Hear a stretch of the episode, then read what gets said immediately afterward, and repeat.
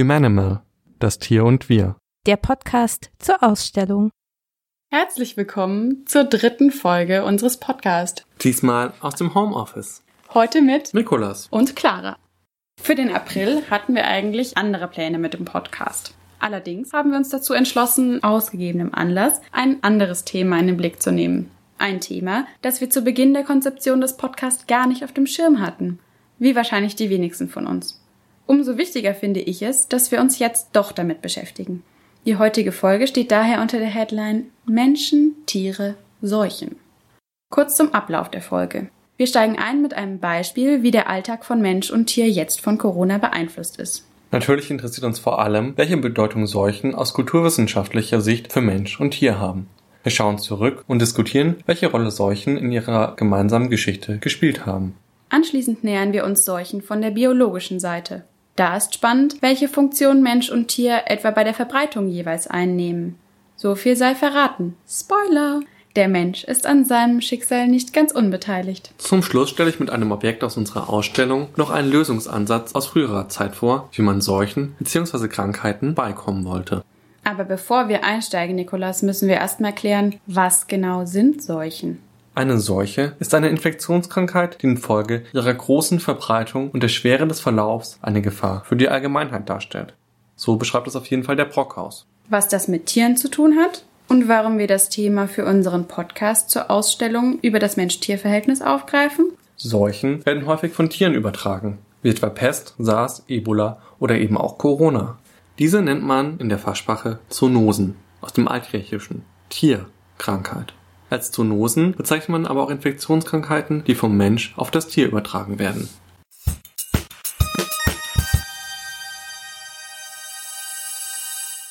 Angesichts der extremen Präsenz des Coronavirus in den Medien und im Alltag kann sich eine ziemliche Verdrossenheit einstellen. Zumindest ging mir das so. Besonders zu Beginn war ich so genervt von der Nachrichtenflut. Es gab kein anderes Thema außer Corona. Um mich abzulenken, schlug ich in der Sonntagszeitung der Frankfurter Allgemeinen die Rubrik Lebewesen der Woche auf. Wenigstens in der Tierwelt müsste man doch von Corona verschont bleiben. In der Rubrik Lebewesen der Woche wird auf einer Viertelseite immer ein Tier vorgestellt. Am 22. März widmete sie sich den Javanaaffen.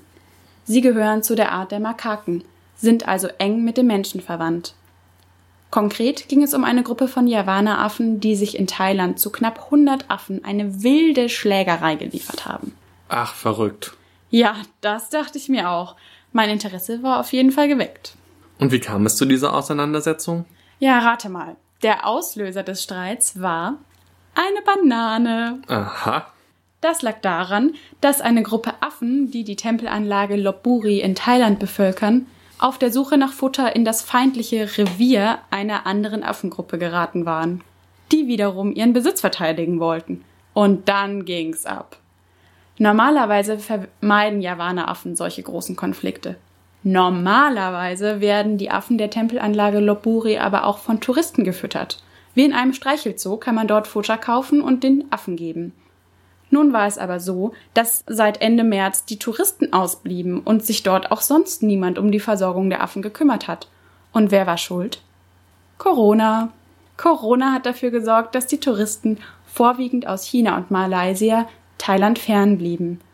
So sind jetzt auch die Javaneraffen, die auf die Menschen angewiesen sind, zu Leitträgern der Pandemie unter den Menschen geworden. Mensch und Tier sind in ihrem Leben auf diesem Planeten einfach untrennbar verbunden. Da nimmt Corona selbst auf das Lebewesen der Woche Einfluss. Es wird aber auch deutlich, dass auch das Tier, in dem Fall der Javaneraffe, ein Profiteur der weltweiten Vernetzung, der Globalisierung ist. Die Globalisierung, die wir gerade besonders deutlich zu spüren bekommen, durch die rasante Ausbreitung von Covid-19 zur Pandemie. In Zeiten, wo das öffentliche Leben komplett eingestellt ist und man vielerorts ohne triftigen Grund nicht mehr das Haus verlassen darf, kann ein Tier für den Menschen aber auch sehr nützlich sein. In Italien etwa wünschten gerade viele Menschen, sie hätten einen Hund, damit sie überhaupt noch vor die Tür gehen dürfen.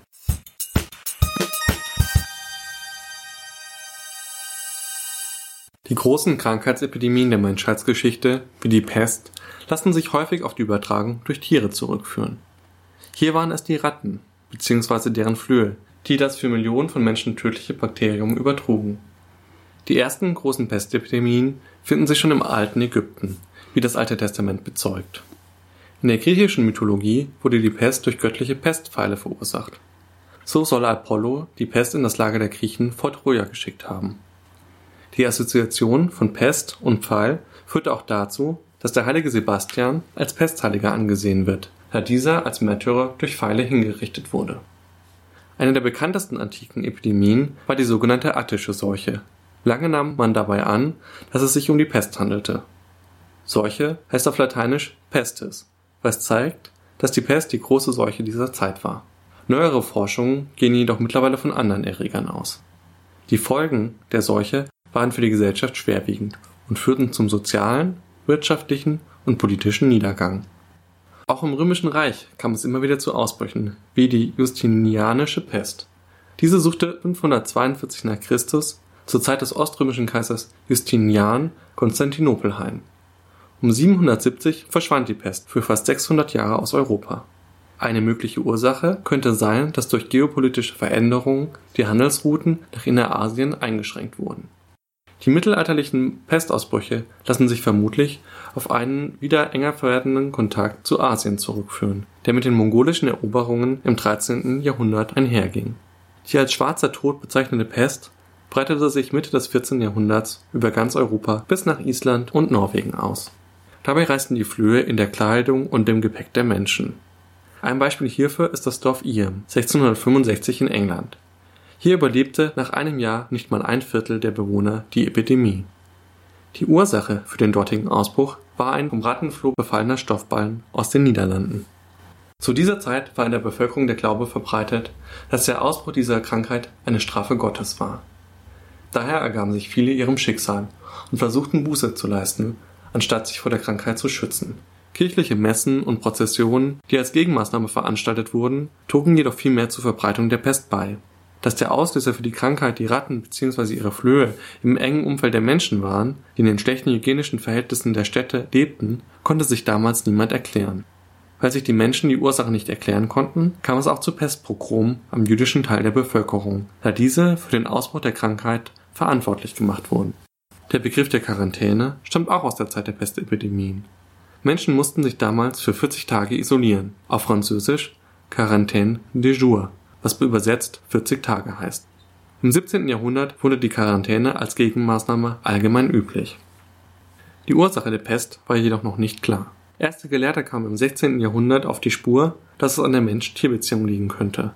Ihnen fiel der Zusammenhang von Rattenplagen und einer darauffolgenden Pestepidemie auf. Die Pest wurde jedoch zu einem Dauerproblem in Europa und trat immer wieder auf. Die letzten Ausbrüche trafen Europa im 18. Jahrhundert. Aus Angst vor der Krankheit ließ der preußische König Friedrich I. in Berlin ein Pesthaus errichten. Aus diesem ging dann die heutige Charité hervor. 1894 konnte der französische Arzt Alexandre Yersin den Erreger identifizieren und den Übertragungsweg über die Ratten und deren Flöhe erklären. Zu beachten ist jedoch hier, dass ein infizierter Mensch auch weitere Menschen anstecken kann Trotz dieser neuen Erkenntnisse konnte ein erneuter Ausbruch nicht verhindert werden. Anfang des 20. Jahrhunderts brach die Epidemie in der Mandschurei und später in Indien aus. Vor nicht einmal drei Jahren kam es auch auf Madagaskar zu einer Pestepidemie, die mittlerweile wieder eingedämmt werden konnte. Soweit ein kleiner historischer Rückblick auf die Pest als eine von Tieren übertragene Krankheit, mit der die Menschheit schon seit Jahrtausenden konfrontiert war. Aber es gibt auch immer wieder andere Krankheiten, die von Tieren auf Menschen überspringen, wie beispielsweise das Marburg-Fieber, Lassa-Fieber, Ebola, HIV bzw. AIDS, die Vogelgrippe, Schweinegrippe, SARS und MERS, um nur einige zu nennen, die uns in den letzten Jahrzehnten beschäftigt haben. Als vermuteter Ursprung handelt es sich meist um Wildtiere, wie Fledertiere beim Marburg-Fieber, das 1967 zum ersten Mal auftauchte.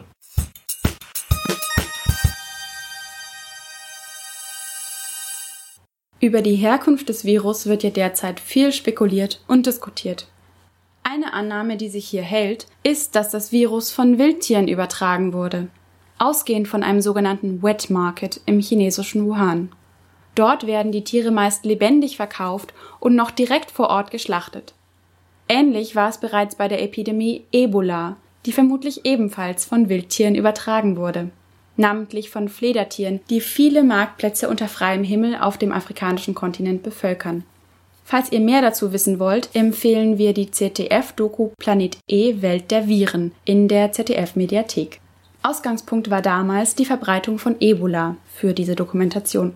Gerade jetzt ist die Forschung der WissenschaftlerInnen um Simon Sommer erneut sehr aktuell und brisant. Die Forschungsleiterin und Evolutionsökologin Simon Sommer wollte damals herausfinden, welchen Einfluss Veränderungen der Umwelt und Landnutzung auf die Gesundheit von Wildtieren haben und dann in der Folge auch auf Nutztiere und Menschen. Oder in anderen Worten, welchen Anteil hat die Ausbreitung des Menschen daran, dass nun immer mehr Viren vom Tier übertragen werden? Ein erstes Beispiel sind die Fledertiere, die in unmittelbarer Umgebung der Märkte leben. Diese Fledertiere dienen den Ebola-Erregern als Wirte. Und durch die Nähe von Tier und Mensch kam es hier zur Infektion der Menschen. Auch durch den Verzehr von wilden Tieren, sogenannten Bushmeat, das oft als Delikatesse konsumiert wird und dabei nicht immer ganz durchgekocht ist, können Viren auf die Menschen überspringen. Simon Sommer fand auch heraus, dass die landwirtschaftliche Nutzung die Verbreitung von Viren begünstigt. Indem Menschen Regenwälder abholzen und dabei immer weiter in den Lebensraum von Tieren eindringen, sinkt die Artenvielfalt. Darunter leidet auch die Gesundheit der Tiere. Ihre Immunität wird schwächer und Viren können sich ausbreiten. Durch den Kontakt von Menschen zu wilden Tieren steigt auch die Möglichkeit, dass ein Virus von Tier auf Mensch überspringt. Es bleibt aber nicht bei dieser Erkenntnis. Suresh Kuchipudi, Tiermediziner und Leiter der Mikrobiologie der Penn State Universität, führt das vermehrte Vorkommen von Zoonosen, also Übertragungen zwischen Mensch und Tier, auf die Ausbreitung des Menschen auf der Erde zurück. Gemeint ist das Bevölkerungswachstum und dadurch bedingt die Urbanisierung, die Ausbreitung von Siedlungsgebiet zum Teil in sehr schnellem Tempo. Einerseits herrschen damit vielerorts nur mangelhafte hygienische Bedingungen, was die Ausbreitung von Viren unterstützt. Andererseits wird durch das Stadtwachstum auch der Lebensraum vieler Tiere verringert. Darunter leiden vor allem größere Tiere, also vorwiegend Raubtiere, die sich immer weiter zurückziehen müssen. Wo die natürlichen Feinde verschwinden, breiten sich nun die einstigen Beutetiere aus. Etwa Nagetiere können sich sehr gut an die Bedingungen in Städten und an Menschennähe anpassen. So vermehren sie sich zwangsläufig. Ihre Population wird nun nicht mehr natürlich reguliert. Nagetiere sind willkommene Wirte für viele Parasiten und Viren. Manche von ihnen tun zwar den Tieren nichts an, den Menschen, die mit diesen Nagern leben, können sie jedoch großen Schaden zufügen. Wenn wir hier von Schaden und von Übertragung sprechen, könnte man jetzt schnell den Tieren an den Kragen wollen. Aber es geht nicht um Schuldzuweisungen. Die Tiere stecken uns schließlich nicht aus Böswilligkeit an. Nein, es geht um Einordnung. Mir war selbst überhaupt nicht klar, welchen Einfluss der Mensch wirklich hat. Mit der Bekämpfung der übertragenen Tiere treffe es die Falschen.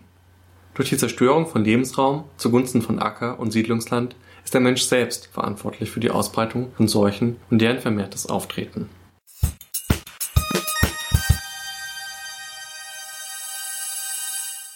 An deiner historischen Einordnung, Nikolas, am Beispiel der Pestverbreitung hast du gezeigt, Seuchen treten immer wieder auf. Ihre Verbreitung lässt sich erst eindämmen oder gar stoppen, wenn man die Zusammenhänge und den Ursprung des Übels erkennt. Beispielsweise an dem historischen Fall, den du beschrieben hast. Erst als klar wurde, dass mangelnde Hygiene eben durch engen Kontakt zu Ratten und Flöhen das Problem war, konnte man etwas dagegen unternehmen. Genau das passiert ja auch aktuell. Forderungen nach einem Verbot von Wildtierhandel und Wildtiermärkten werden laut. Wir werden sehen, was diese Maßnahme nützen wird. Zumindest der Virenübertragung von Wildtieren wäre damit Einhalt geboten. Die nächste Infektionskrankheit könnte jedoch genauso gut von Nutztieren übertragen werden oder auf einem ganz anderen Weg. Seuchen unter Nutztieren, die auf Menschen überspringen können, sind aber nochmal ein ganz eigenes Thema. Man erinnere sich an die Vogelgrippe vor ein paar Jahren oder Rinderwahnsinn BSE. In der Zeit mussten ganze Mastbetriebe ihre Tiere töten, um eine weitere Ausbreitung der Seuche zu verhindern. Anstatt dass man sie wie uns gerade einfach in Quarantäne steckte. Nikolas, was haben die Menschen denn früher unternommen, wenn eines ihrer Tiere erkrankte? Tiere hatten in früheren Zeiten ja einen noch existenzielleren Wert für die Menschen. Da haben wir ein sehr schönes Objekt in unserer Ausstellung. Das zeigt, wie Menschen sich und ihre Tiere früher vor Krankheiten schützen wollten. Dabei handelt es sich um ein sogenanntes Votivbild. Votive sind Objekte wie auch Bilder, die aufgrund eines Gelübdes als symbolische Opfer in einer Kirche oder Kapelle präsentiert werden. In unserem Beispiel hier im Museum erbittet ein Bauer für sein Pferd göttlichen Schutz.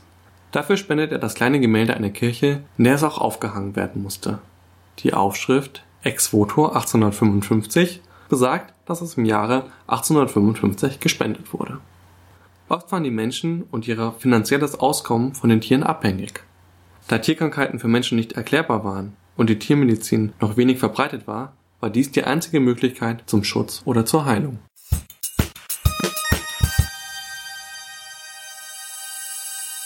In der nächsten Folge, die Mitte Mai erscheinen wird, bist du ja schon wieder zu hören, Nikolas. Willst du verraten, worum es gehen wird? Um Nutztiere. Ach, mit dieser Funktion des Tieres für den Menschen hast du dich ja auch schon für die Ausstellung beschäftigt, gell? Genau, diesen Themenbereich werde ich im Mai dann näher untersuchen. Und zwar an einem sehr interessanten und wichtigen Tier, das man zunächst gar nicht als Nutztier wahrnimmt. Dafür unterhalte ich mich mit der Kulturanthropologin Raffaela Sulzner. Ihr dürft sehr gespannt sein, um welches kleine Arbeitstier es sich da handelt. Wenn ihr, wie ich beim Zeitunglesen, mal eure Ruhe vor Corona haben wollt oder mehr über die ambivalenten Beziehungen zwischen Tier und Mensch wissen wollt, besucht doch mal unsere Ausstellung im Karlsruher Schloss. Zumindest virtuell. Bis wir unsere Tore wieder für Publikum öffnen dürfen, besucht unsere Seite Humanimal to Go. Den Link findet ihr in der Info zu dieser Folge. Und wenn euch die Folge gefallen hat, abonniert natürlich auch gerne unseren Podcast. Humanimal, das Tier und wir. Der Podcast zur Ausstellung.